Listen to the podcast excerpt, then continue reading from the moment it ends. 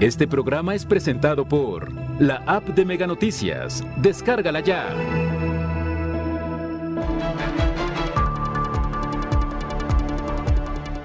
Asesinan a un hombre mientras conducía y una niña fue herida en la colonia Esmeralda Norte. Trabajan para promover la paz en colonias con foco rojo en el municipio de Manzanillo. Vecinos lamentan abandono del centro cultural en solidaridad, claman su reactivación. Mega Noticias Colima, con Dinora Aguirre. ¿Qué tal? Buenas noches. Les saludo con mucho gusto este martes 19 de julio. El equipo de Mega Noticias ya está preparado para mantenerle al tanto de lo que ocurre en nuestra entidad, en el país y en el mundo. Ante la ola de violencia que azota nuestra entidad, ante los hechos que día con día se registran, el sonido de las ambulancias, las sirenas de las patrullas, la preocupación actual es que se normalice este estado, que se normalice esta situación en donde prevalece la violencia y la inseguridad. Eso hablaremos más adelante. Por lo pronto vamos con las de portada.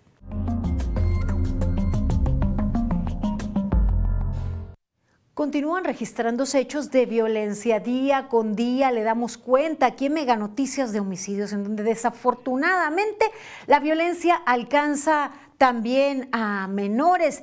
Ya en varios casos, pues ha alcanzado a adolescentes, a niñas, a niños.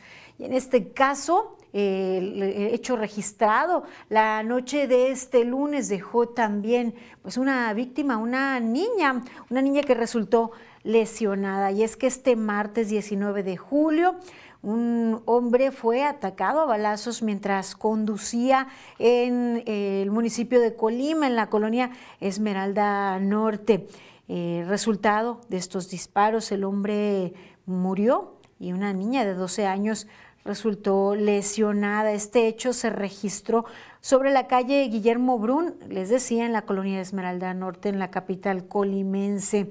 Al momento del ataque armado, el conductor perdió el control del vehículo. En el lugar perdió la vida por la gravedad de las lesiones. Y pues una niña, de acuerdo, de acuerdo con reportes policiales, se trata de, pues una, una adolescente de 12 años que resultó lesionada y fue trasladada para recibir atención médica.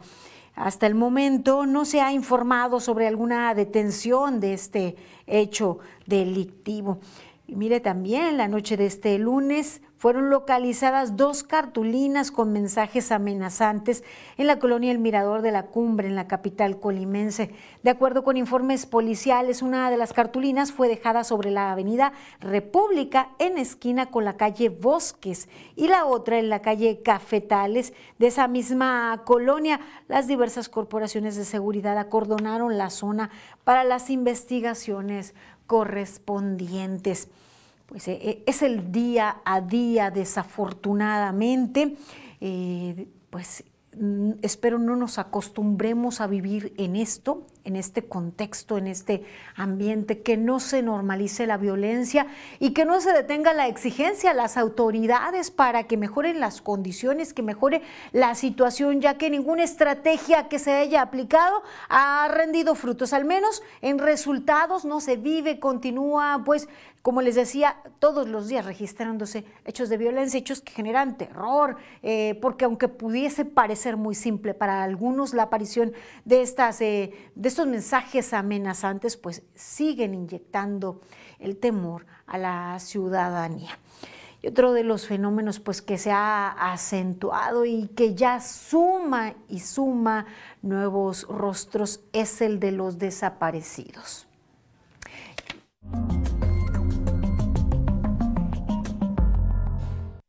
Mire, le damos cuenta aquí, le presentamos día con día las fichas eh, con estos rostros, con estos nombres, estas personas que pues tienen familias, tienen cercanos que, eh, están en busca de ellos, que quieren ubicarlos, como es el caso de Alessandra.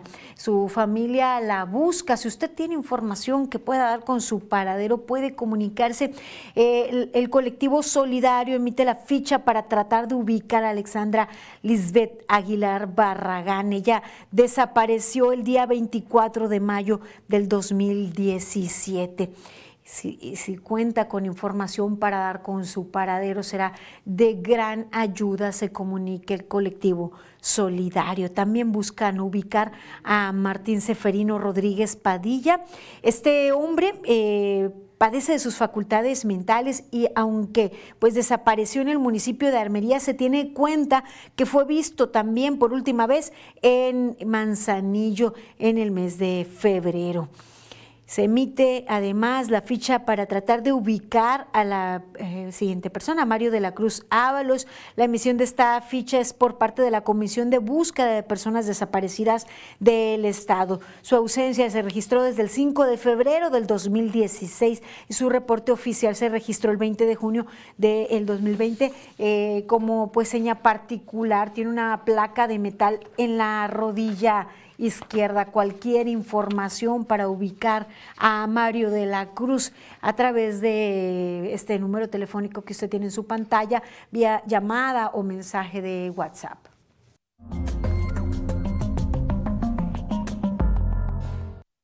De acuerdo con Plataforma México, el día 18 de julio, este lunes, se registraron cuatro vehículos robados.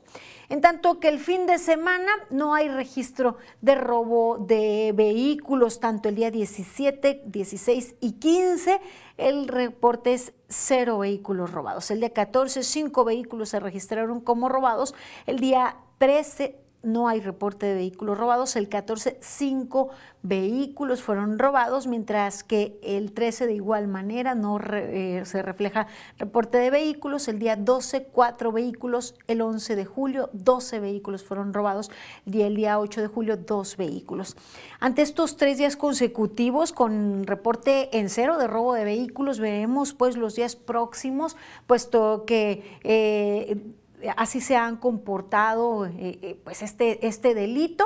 Eh, en muchas ocasiones no hay reporte, no se ha reflejado reporte por pues integración de carpeta, por pues trámites que se tienen que realizar y enseguida vienen días con cifras altas, esperemos no sea el caso, y que esto pudiera ser la señal de que por lo menos este delito va a la baja. Eso esperemos porque pues la esperanza siempre se queda al último.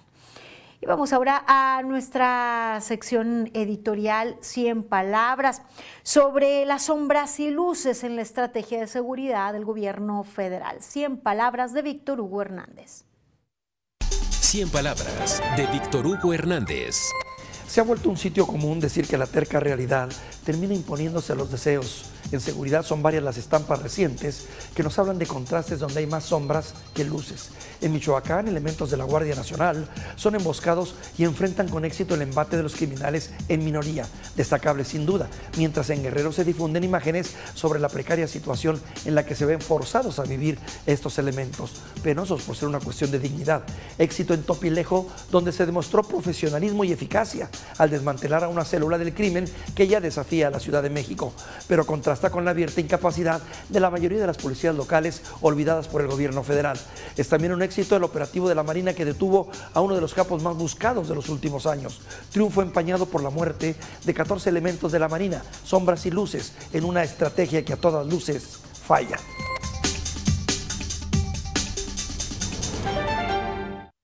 Continuamos con información y tiene que ver también con temas de seguridad, de prevención. Una vez detectados focos rojos, esas zonas de focos rojos en el municipio de Manzanillo, se implementan estrategias para dar oportunidades a los jóvenes con el objetivo pues de que tengan oportunidades de laborar y evitar que se involucren en actividades delictivas. Es así como se pone en marcha Jóvenes Constructores de la Paz y forma parte del programa federal Jóvenes Construyendo el Futuro.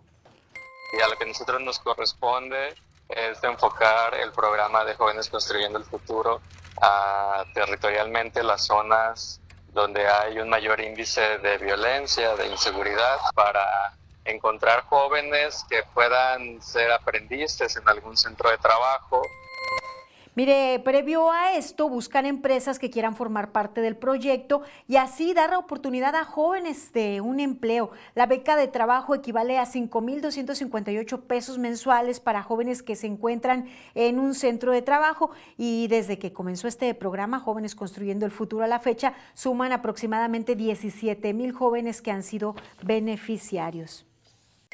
Lo que diferencia la estrategia de constructores de paz es que el personal del programa de Jóvenes que el Futuro estará trabajando territorialmente en estas colonias para que con ese trabajo nosotros encontremos directamente a los jóvenes que puedan ser beneficiarios. Desde el mes de mayo que comenzó a operar en este, en este año, el proyecto Jóvenes Constructores en la entidad a la fecha, solo se ha intervenido Manzanillo, que forma parte de los 50 municipios del país identificados con mayor índice de inseguridad. No obstante, la meta es lograr intervenir cada uno de los municipios del estado pues así arrancó en el municipio costero este programa que pues pretende alcance a los otros nueve municipios una vez detectados estos, estas áreas, estos focos rojos en donde sin duda hace falta oportunidades y se invita a colaborar a, colaborar a las empresas, brindando espacios para que se preparen y se capaciten eh, tanto eh, hombres como mujeres, eh, jóvenes que, que formen parte del perfil de jóvenes constructores de la paz. Pues, en contraste eh, eh, sobre esta pues, oportunidad para los jóvenes, se encuentran espacios que han sido abandonados y que por el contrario, no brindan oportunidad de esparcimiento, de, actividades tanto culturales como deportivas. Tal es el caso del de, eh, Centro Cultural en el municipio de Villa de Álvarez, que pues en el pasado brindaba cursos y talleres, tanto deportivos como culturales y de esparcimiento, pero que hoy se encuentra en total abandono. Así lo señaló mi compañero Manuel Pozos. En deplorables condiciones se encuentra el Centro Cultural de Villa de Álvarez, ubicado en la colonia Solidaridad. Vecinos lamentan el abandono de parte de las autoridades de los tres órdenes de gobierno y urgen su reactivación. Venían los del Colorado Naranjo a dar clase de música. Este niño que está aquí, él venía a clases. Nosotros veníamos a kickboxing, ¿verdad? Y este, a clases de manualidades. Da una tristeza verlo destruido. Sí exhorto a las personas correspondientes, a las autoridades, que nos manden de nuevo, si es posible, a los mismos maestros, este, para que este elefante blanco pues deje de ser eso y tome su lugar para el cual fue hecho, ¿verdad? En la fachada del centro, parte de los vidrios están quebrados y fueron cubiertos por una lona. En el interior está vacío, pero es de fácil ingreso y cualquier persona puede meterse a robar o a realizar acciones negativas. También sobresale lo destruido que está su techumbre. A los costados del edificio hay maleza crecida e incluso basura. Sí, la finalidad por lo cual se construyó no se está llevando a cabo y la colonia aquí lo necesitamos. Mi nieto tomaba clases aquí de, de teclado, de batería, manualidades. Sí, es un elefante blanco, que los vándalos están aprovechando para acabar con él. Y urge pues que se arregle. Ya le habían puesto los vidrios nuevos y los volvieron a destruir. ¿Verdad? Así es de que urge que se active. Las vecinas denunciantes señalan que actualmente Colima vive un serio problema de descomposición social y este tipo de infraestructura debe estar activa para alejar a niñas y niños, así como adolescentes, de vicios y adicciones. Manuel Pozos, Mega Noticias. Hay el llamado a las autoridades municipales, puesto que es justo en este momento en donde existe la enorme necesidad de, intervención, de actividades, de que los jóvenes busquen pues espacios y oportunidades de desarrollarse y alejarlos así pues de, de la violencia, de la delincuencia. Y sobre todo en este contexto que se está viviendo tan complejo tanto por el tema de la pandemia como por la situación que prevalece en nuestra entidad. Le recuerdo y agradezco su confianza al comunicarse con nosotros al 312-181-1595, hacernos llegar sus denuncias a las cuales mis compañeros acuden para visibilizar lo que a usted le está afectando. Les recuerdo 312-181-1595. También puede dejar sus comentarios en el live en Facebook o bien puede hacerlos llegar vía inbox. En tanto, hacemos una pausa breve. Sigan informados aquí en Mega Noticias.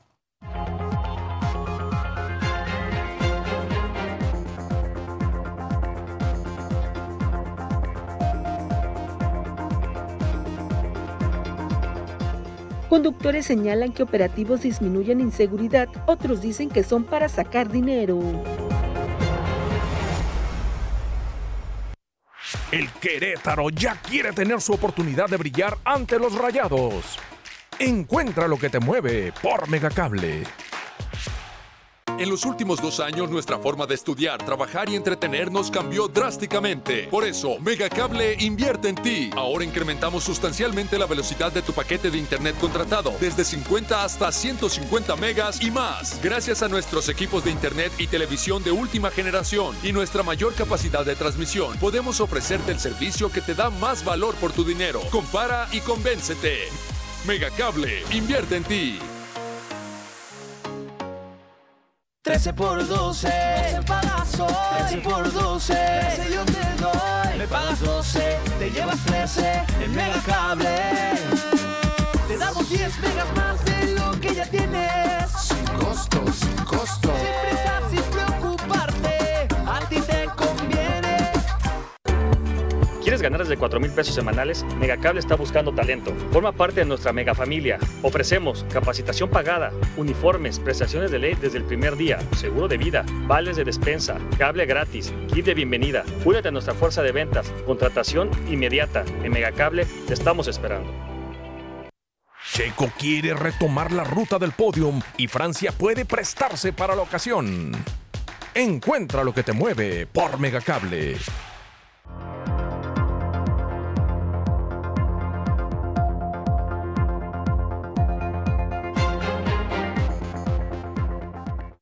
Seguimos con más información. Qué bien que continúa con nosotros aquí en Mega Noticias. Dentro de este contexto de violencia y en donde hemos señalado pues que las estrategias no han funcionado, una de ellas es la implementación de pues operativos que se instalan en diferentes puntos. Para la diputada local Priscila García Delgado, estos operativos a la fecha pues no han dado resultado. Estos retenes que se instalan en diferentes puntos derivados a la ola de violencia pues no, no han surtido efecto son horas las que pasan ahí y es un tiempo con resultados nulos. Ciudadanos comentan que se violenta su derecho a libre tránsito cuando los obligan a bajar del vehículo, a revisarlos, eh, se sienten intimidados, vaya. Consideró que los elementos de las Fuerzas Armadas o quienes realizan estos operativos deben recibir capacitación en materia de derechos humanos para evitar que las y los ciudadanos se sientan intimidados durante las revisiones a cualquiera nos intimida el que te pare, eh, por ejemplo, la Guardia Nacional, el Ejército, tienen una instrucción militar, entonces el tipo de armamento, sus formas, pues los ciudadanos no estamos acostumbrados a, esas formas.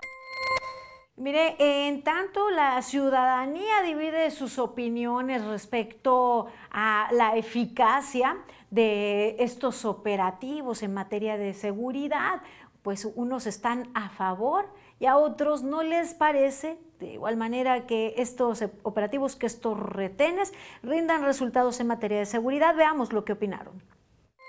Pues yo veo que no, no sirven porque las, mataceras y todo eso pues siguen, ¿verdad? Entonces no lo veo ningún caso que hagan eso. Pues yo creo que sí, sí es muy importante pues ese tipo de actividades, ¿no? En cierta medida yo pienso que sí pueden funcionar. Claro, pues el Estado está haciendo el esfuerzo que puede, ¿verdad? Pero la delincuencia viene de muchos sexenios atrás y muchos años se ha corrompido los municipios, los gobiernos de los estados. Estos operativos se realizan a partir del repunte de la actividad delictiva en el estado. Principalmente se realizan en la zona conurbada Colima-Villa de Álvarez. Frecuentemente se pueden observar en vialidades como en el tercer anillo periférico, la carretera Colima-Coquimatlán, carretera Comala, el Libramiento Sur y Libramiento Ejército Mexicano, entre otros. Pues así por la seguridad de la ciudadanía y no por a veces nosotros como motociclistas no tenemos, no tenemos recursos para ir a sacar este, las placas. Entonces lo que hacemos es sacar un permiso.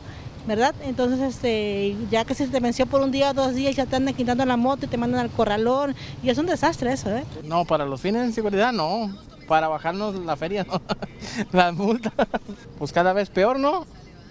Sigue igual, igual o peor. Es de destacar que quienes señalaron que los operativos no funcionan, también consideraron que el gobierno debe modificar su estrategia contra la violencia, pues no hay resultados concretos.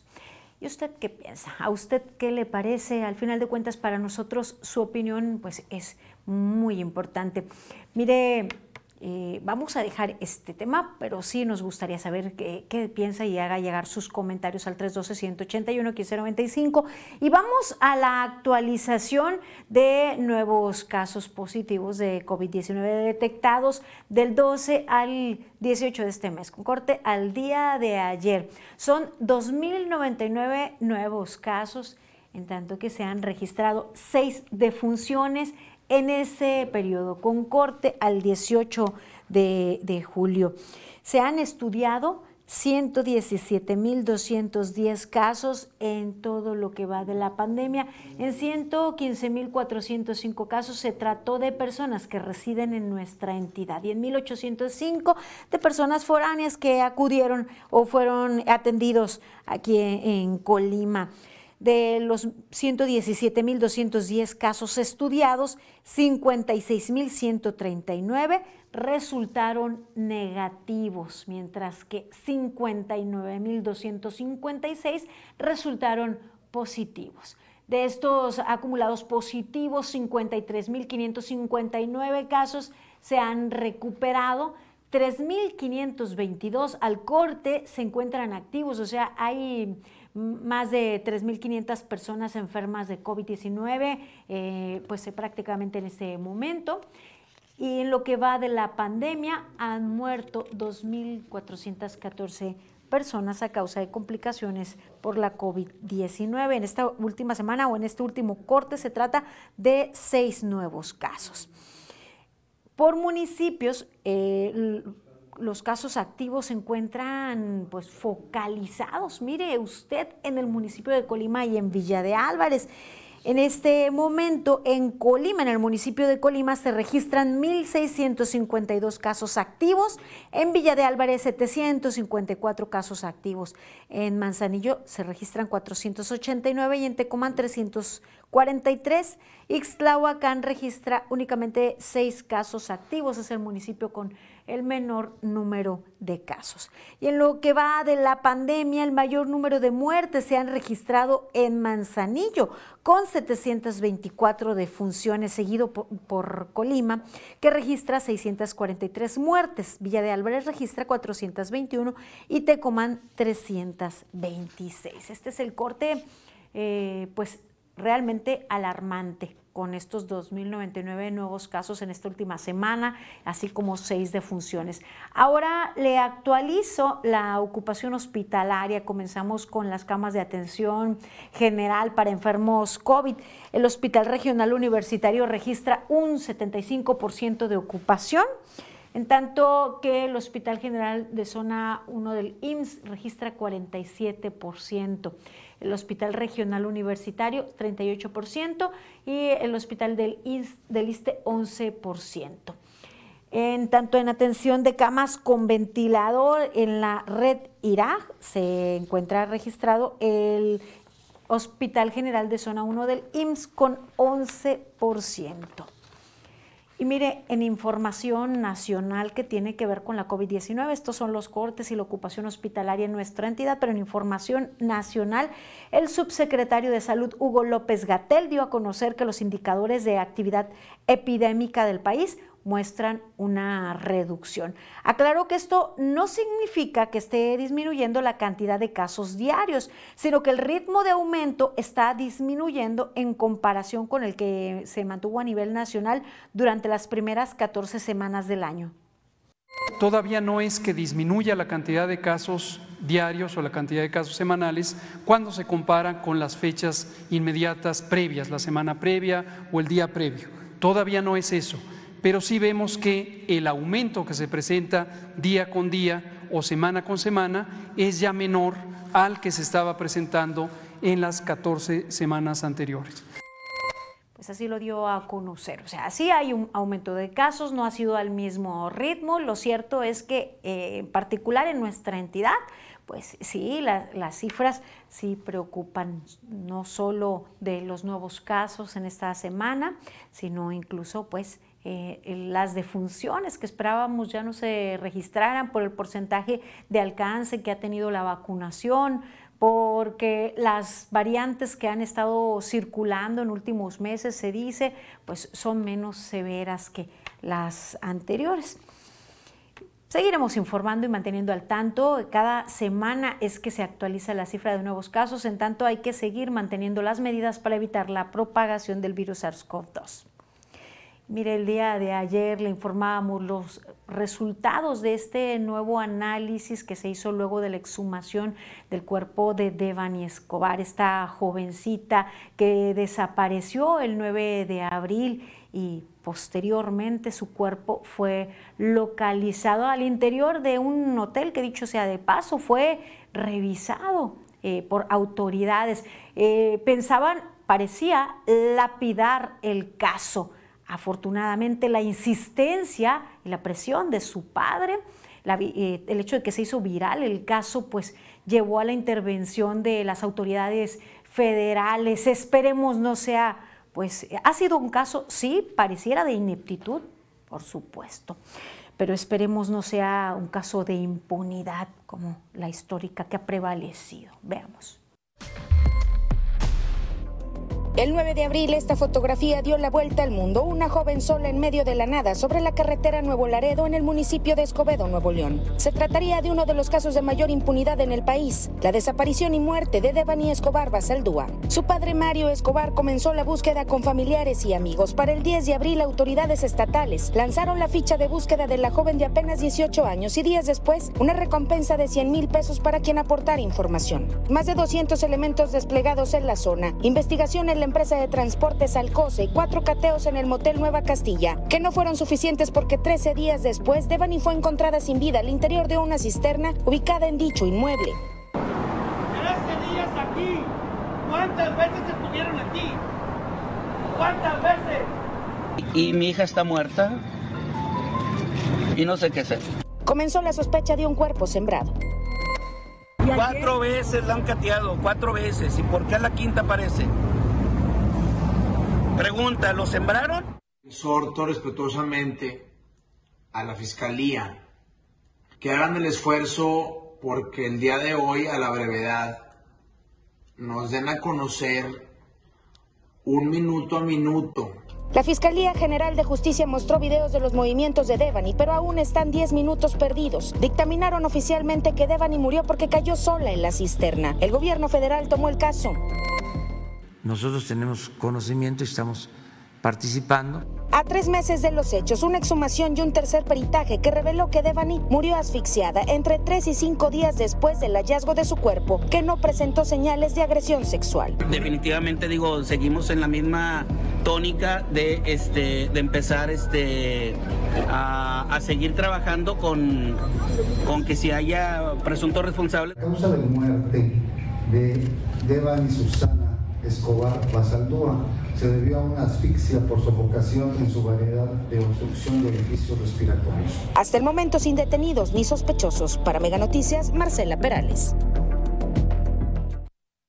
Luego de que se dieron los resultados de esta tercera necropsia realizada al cuerpo de Devani Escobar, en la que se determinó, como ustedes ya lo escucharon, que la causa de muerte fue asfixia por sofocación en su variedad de obstrucción de orificios respiratorios.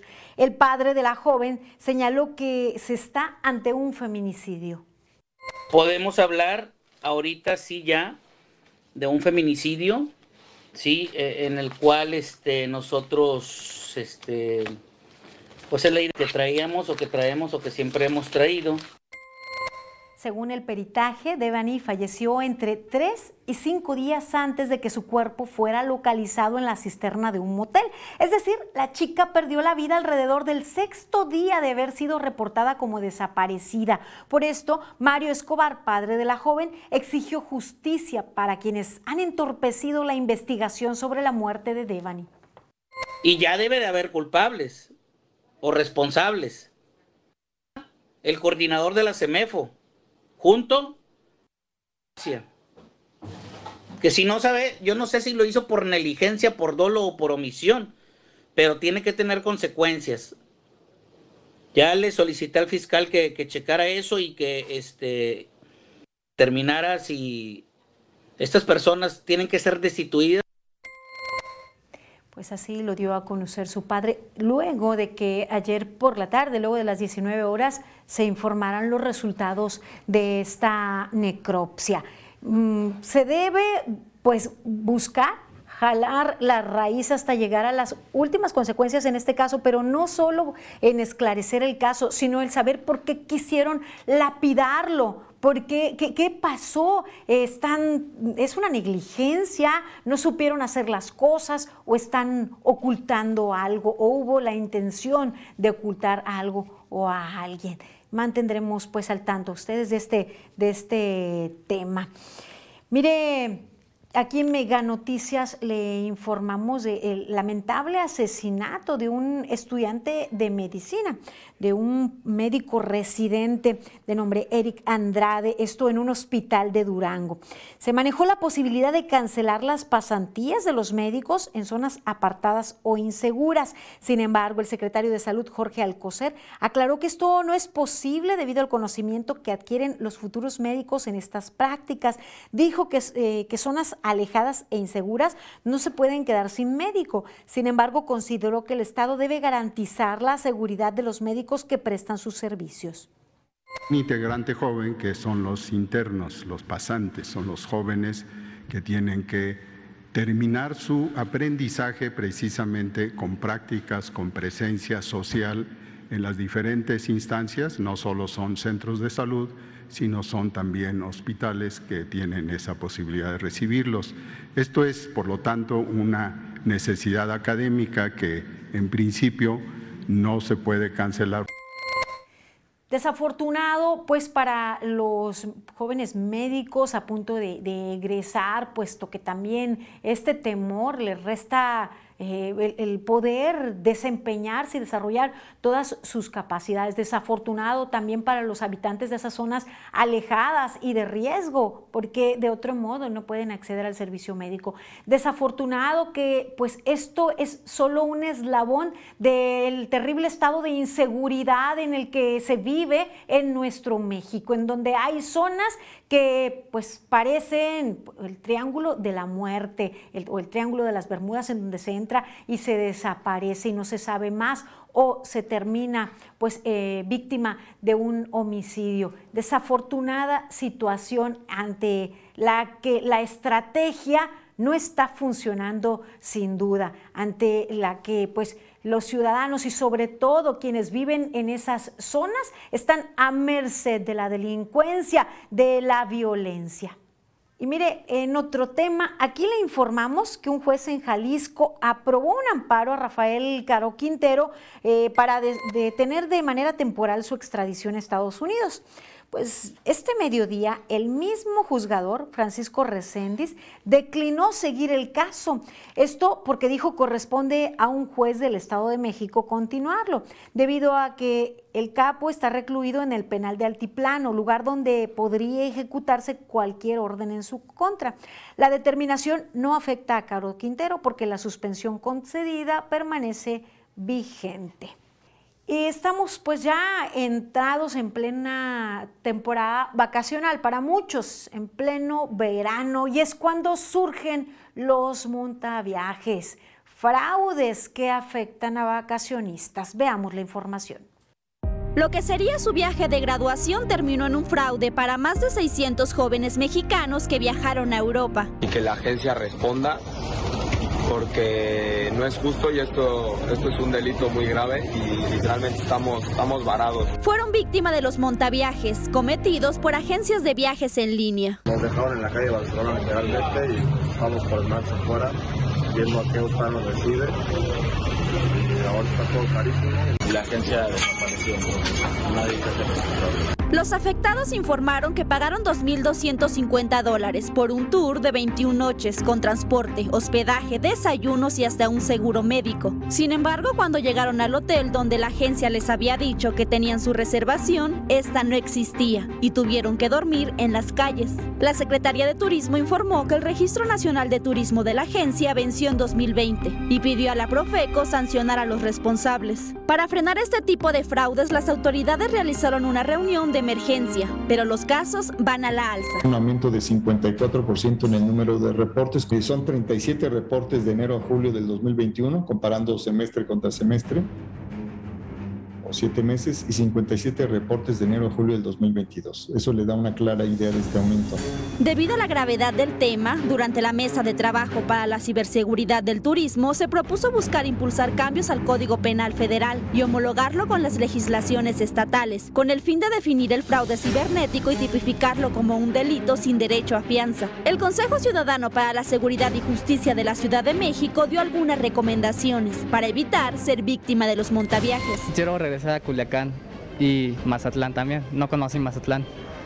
Y pues sí, o algo como Colombia, otros lados, otros ambientes. Recordemos que las vacaciones de verano están próximas a iniciar. Por temor a ser víctima de fraudes, los turistas prefieren comprar directamente con las compañías. Mega Noticias, Fanny Martínez.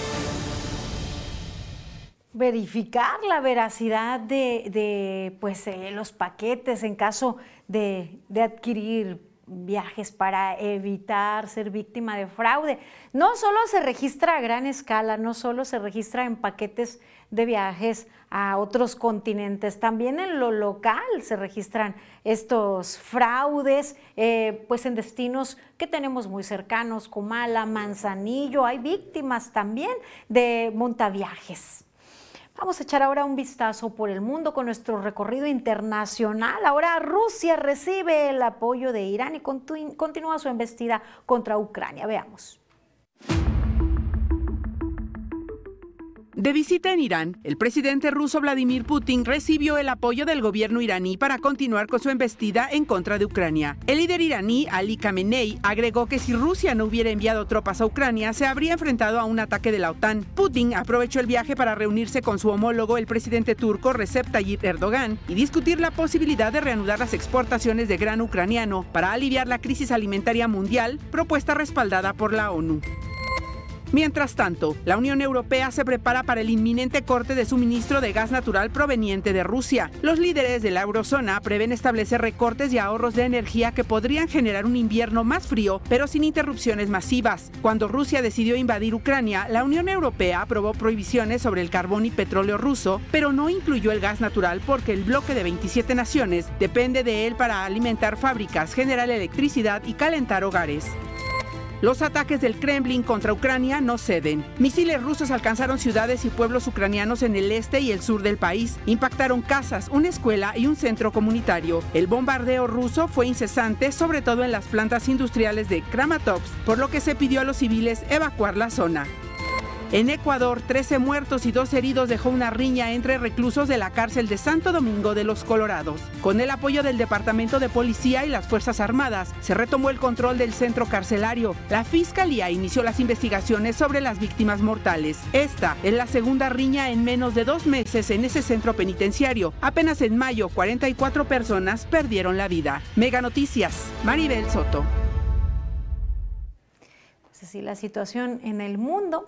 Doy lectura ahora a sus mensajes que nos hace el favor de enviar al 312-181-1595. Nos dicen, cada día he oído su noticia en cuanto a los vehículos robados.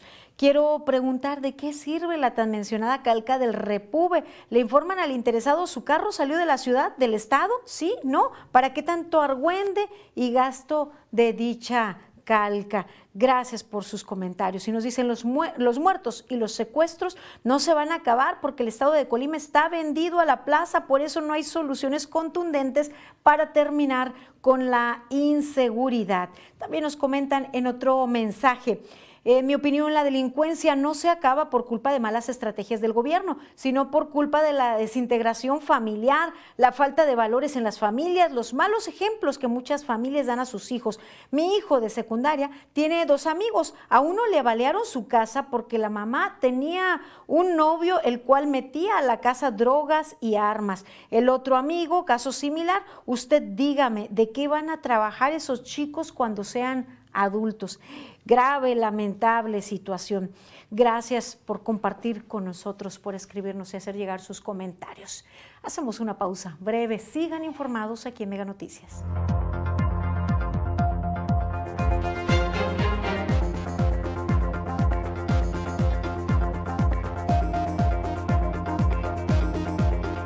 La capital de Colima es insegura. Resultados de la encuesta nacional de seguridad pública urbana.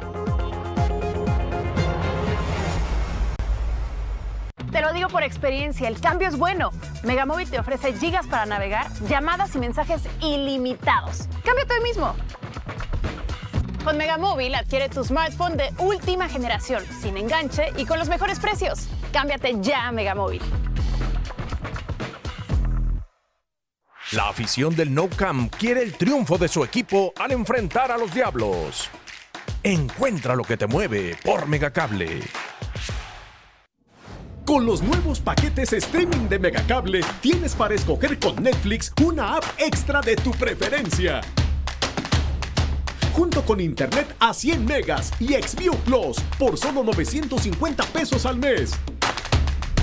O llévate todo con el doble de velocidad por solo 1,250 pesos al mes.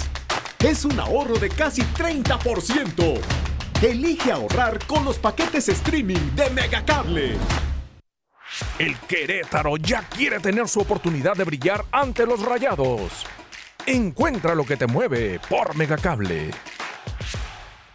Por cada persona que muere por causas violentas, muchas más resultan lesionadas y sufren una diversidad de problemas físicos, sexuales, reproductivos y mortales. De acuerdo con la Organización Mundial de la Salud, en su informe mundial sobre la violencia y la salud, la violencia genera una enorme carga financiera de miles de millones de dólares. Gastos en salud, gastos judiciales y policiales, así como pérdida de productividad. Y aunque la violencia es un problema multi factorial y polifacético, lanza las siguientes recomendaciones. Hacer frente a los factores de riesgo, influir en las relaciones personales más cercanas y trabajar para crear entornos familiares saludables, brindar ayuda profesional y apoyo a las familias disfuncionales, vigilar los lugares públicos, fomentar las acciones comunitarias y asegurar la asistencia y el apoyo a víctimas, hacer frente a las desigualdades entre los géneros y a las actitudes y prácticas culturales adversas. Prestar atención en los factores culturales, sociales y económicos que contribuyen a la violencia.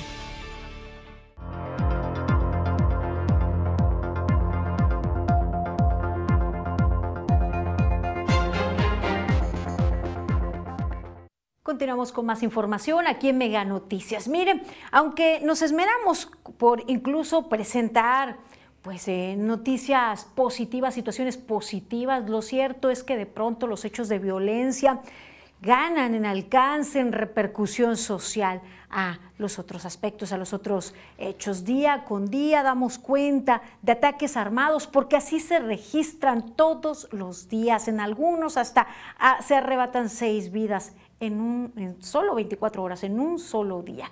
Día con día damos cuenta también eh, lo que ha sido la constante en el último año, el abandono de cuerpos, de restos humanos en bolsas plásticas en algunas colonias, en calles muy, muy transitadas. Esto sin duda, al convertirse en el día a día, se corre el riesgo de que se normalice, de que ya sea del cotidiano, que perdamos la capacidad de asombro. Esperemos que no sea así porque pues ha sido la constante y no ha habido freno de parte de las autoridades. Y el tema es...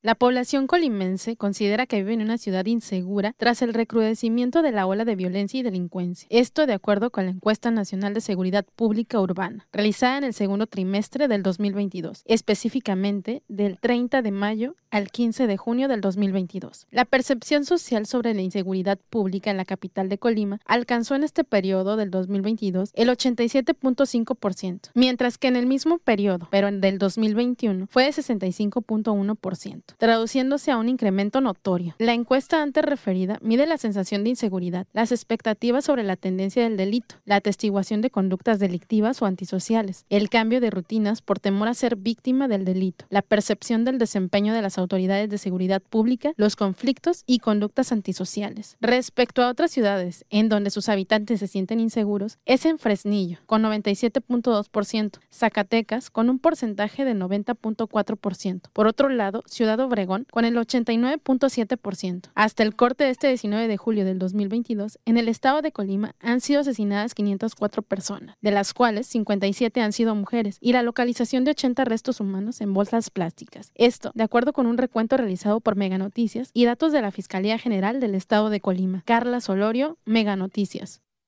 Y ante lo que se vive día con día, y aunque existen políticas públicas para abatir los diferentes tipos de agresiones, el director de Educación y Prevención del Delito de Tecomán consideró que todavía hay mucho por hacer y sobre todo hay mucho por hacer al interior de las familias, pues la sociedad vive encausada a una violencia estructural, no solo en el Estado, sino en todo el país por supuesto que tiene que ser una o que viene de una cuestión cultural, viene también de un orígenes de crianza que si no se trabaja y que si no se atiende desde una manera preventiva desde la familia, pues los patrones de conducta continúan. La dirección que representa llevan a cabo un programa denominado Crianza Positiva o Disciplina con Amor, lo cual busca erradicar la violencia desde sus orígenes. Tiene que ver con un cambio en pensamiento, en conductas cognitivas que ayuden a las personas desde una primera instancia o en su formación eh, que entendamos pues que la violencia no puede ser normalizada. No es normal que una casa, por ejemplo, haya gritos, así lo señaló el especialista en el tema y es que si hace falta, pues, eh, además de las estrategias, además de trabajo de parte de las autoridades que todos, eh, la sociedad, los adultos y al interior de las familias también implementemos estrategias que encaucen a las nuevas generaciones lejos de la violencia, lejos de la delincuencia, que no baste con creer que brindar lo material es suficiente o, con pues indicar y dar direcciones respecto a lo que se tiene o lo que se debe de hacer, que se tiene o que se debe ir a la escuela, sino también ser el ejemplo de ello, porque no hay mejor manera de decir las cosas que hacerlas también uno mismo, que con los hechos, con los, nuestros actos, encaminar a las nuevas generaciones, sobre todo a los cercanos, a los que están en nuestro hogar. Respecto pues eh, a, este tema, eh, las sociedad colimenses consideran que también pues además de lo que pudiesen implementar al interior de los hogares, hace falta que las autoridades cambien sus estrategias. Ante los hechos delictivos que se registran a diario como balaceras, homicidios, abandono de cuerpos y mensajes amenazantes, habitantes de la entidad consideran lamentable que la violencia se esté normalizando entre la población y ante ello consideran urgente un cambio en la estrategia de seguridad para que frene el problema. Pues está mal, realmente lo que nos hace falta es este pues pues tener un poquito más de, de valores, de cultura, respetar más a la gente para que de esa forma pues poder evitar un poco la violencia. Está mal, está mal. Salimos ya con la inseguridad, ya no salimos este, seguros, ya, ya no, ya se salió todo de control aquí en Colima. Ya no es un Colima seguro como antes, tranquilo, ya no. Está muy mal este, porque pues este, es, algo, es algo que está fuera ya de, ya de de lo normal, del Colima tranquilo que teníamos antes. Las personas consultadas coincidieron que algo no se está haciendo bien por parte de las autoridades, pues los altos índices de homicidios continúan y no hay resultados concretos en detenciones. La inseguridad se da también por falta de empleo. O sea, los recursos económicos están muy bajos. El empleo y la situación económica es difícil. Se cambia la estrategia, los esquemas, pero sí, sí es molesto, es molesto. ¿Qué es eso? ¿Qué está haciendo el gobierno? ¿Para qué tanto soldado? ¿Para qué tanto gobierno si no están haciendo nada? Que pongan una, una estrategia, pero bien fundamentada. Manuel Pozos, Mega Noticias. Y es que no ha habido resultados, la situación sigue igual, los orígenes se conocen y no se han combatido. Cada uno tomemos nuestra parte, incluso ser pues, eh, eh, gestores o eh, demandar a las autoridades realizar la labor que les corresponde, pero también al interior, en nuestros hogares, en nuestra comunidad, hacer lo propio, ser un buen ejemplo. Y ya está aquí con nosotros mi compañera Rosalba Venancio, que nos presenta las breves. Buenas noches, Rosalba. ¿Qué tal, Dinora? Muy buenas noches. Saludos con gusto para ti, por supuesto para todo nuestro auditorio. Pues sale a la luz el excesivo aumento salarial para la gobernadora y sus funcionarios. Veamos los detalles.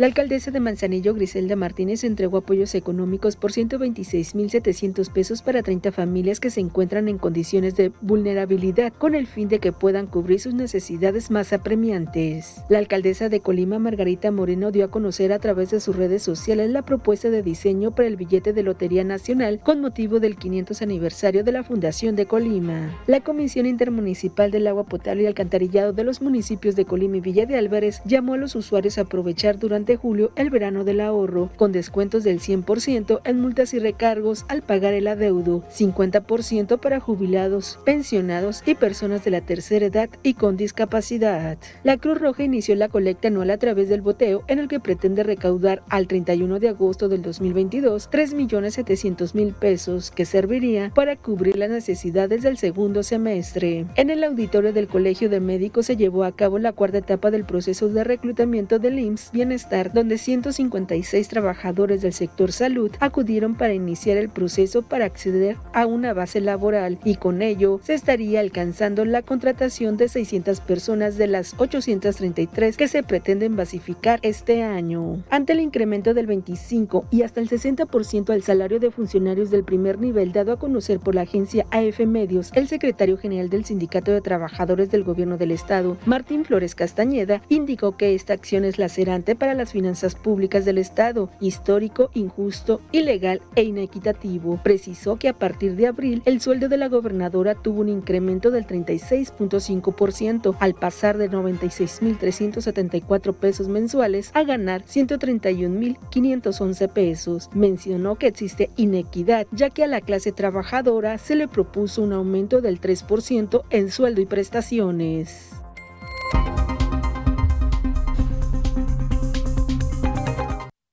Ahora sí, otra incongruencia más de la cuarta transformación. Dinora, ¿qué te parece? Pues verdaderamente asombroso, la austeridad solamente en los hogares de los colimenses, la austeridad solamente en la seguridad en las calles, en servicios que son medulares e importantes para la ciudadanía, Rosalba. Así es, los sueldos ahora sí, por, de acuerdo a las estadísticas del INEGI, la clase baja gana por lo menos al mes 11 mil pesos pero eh, la mayoría de los colimenses no percibe eso, entonces son, somos clase infrabaja, claro este, mm, incongruente realmente, dispar como ha sido siempre, entonces recibimos más de lo mismo de parte de nuestros gobernantes, se queda todo en promesas. Así es, puro discurso. Desafortunada situación, pero pues también desafortunado que lo seguimos permitiendo. Claro, deberíamos de poner ahora sí un hasta aquí, pero sin embargo, pues las promesas de campaña siempre están ahí al pie. Dijeron que iban a cambiar, que no eran lo mismo y pues otra vez. resultó lo mismo o parece que hasta peor, esperemos no. Mientras hay burócratas, hay servidores que están esperando por algunas prestaciones, hay otros prestadores de servicios que no han recibido incluso su sueldo aún, ¿verdad? Así es. Daremos seguimiento a este tema y para ver también que se transparente y se investigue y que se ponga, pues ahora sí, en la plataforma de transparencia todos estos incrementos, en que se clarifique la situación. Gracias, Rosalba. Al contrario, buenas noches. Ahora vamos al pronóstico del tiempo con Alejandro Orozco.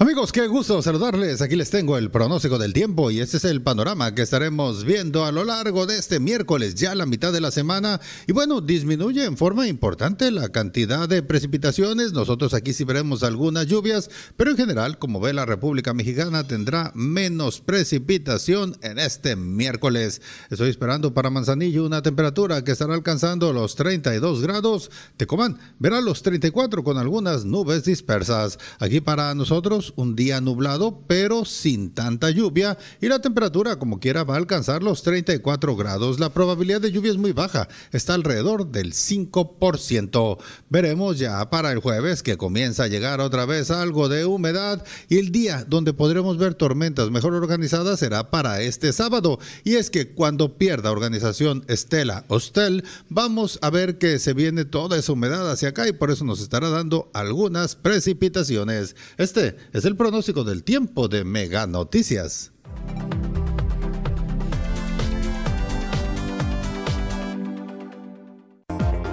Habitantes de la Becerrera consideran vivir abandonados por las autoridades. Nula advertencia ante riesgos.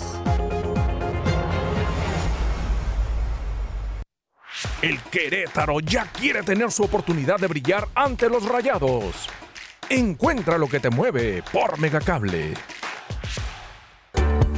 ¿Quieres ganar desde 4 mil pesos semanales? Megacable está buscando talento. Forma parte de nuestra mega familia. Ofrecemos capacitación pagada, uniformes, prestaciones de ley desde el primer día, seguro de vida, vales de despensa, cable gratis, kit de bienvenida. Únete a nuestra fuerza de ventas, contratación inmediata. En Megacable te estamos esperando. Te lo digo por experiencia, el cambio es bueno. Megamóvil te ofrece gigas para navegar, llamadas y mensajes ilimitados. Cámbiate hoy mismo. Con Megamóvil adquiere tu smartphone de última generación, sin enganche y con los mejores precios. Cámbiate ya a Megamóvil. Checo quiere retomar la ruta del podium y Francia puede prestarse para la ocasión. Encuentra lo que te mueve por Megacable.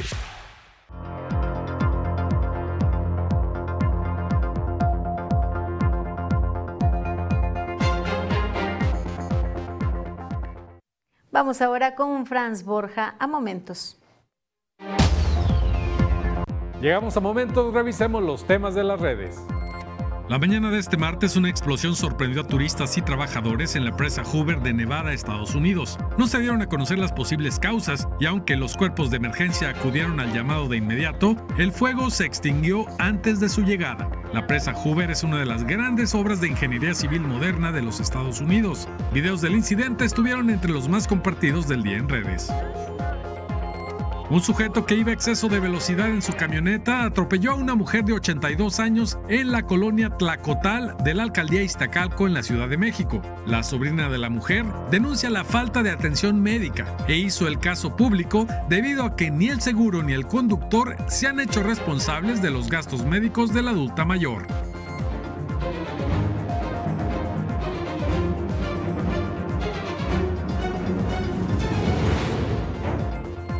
La crisis climática está afectando a diversos países europeos y ahora tocó el turno a la capital del Reino Unido, Londres, luego de que los vuelos del aeropuerto Luton, al norte de la ciudad, suspendieran operaciones luego de que las pistas de aterrizaje comenzaran a derretirse por las altas temperaturas. Al interior del aeropuerto, la aglomeración de pasajeros comenzó a crecer. El tráfico aéreo también fue cerrado.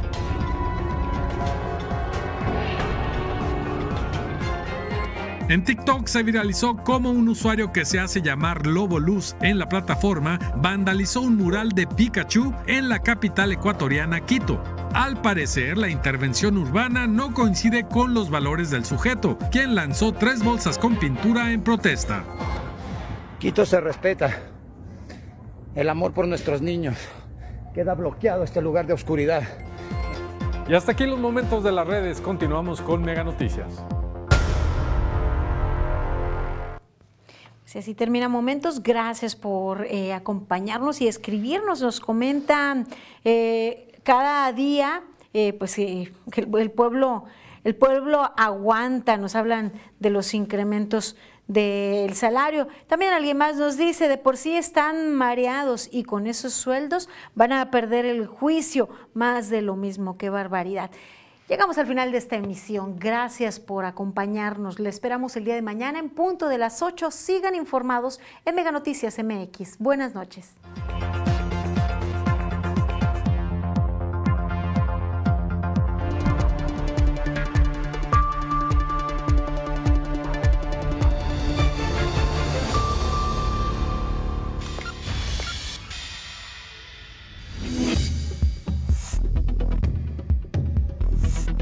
Mega Noticias Colima.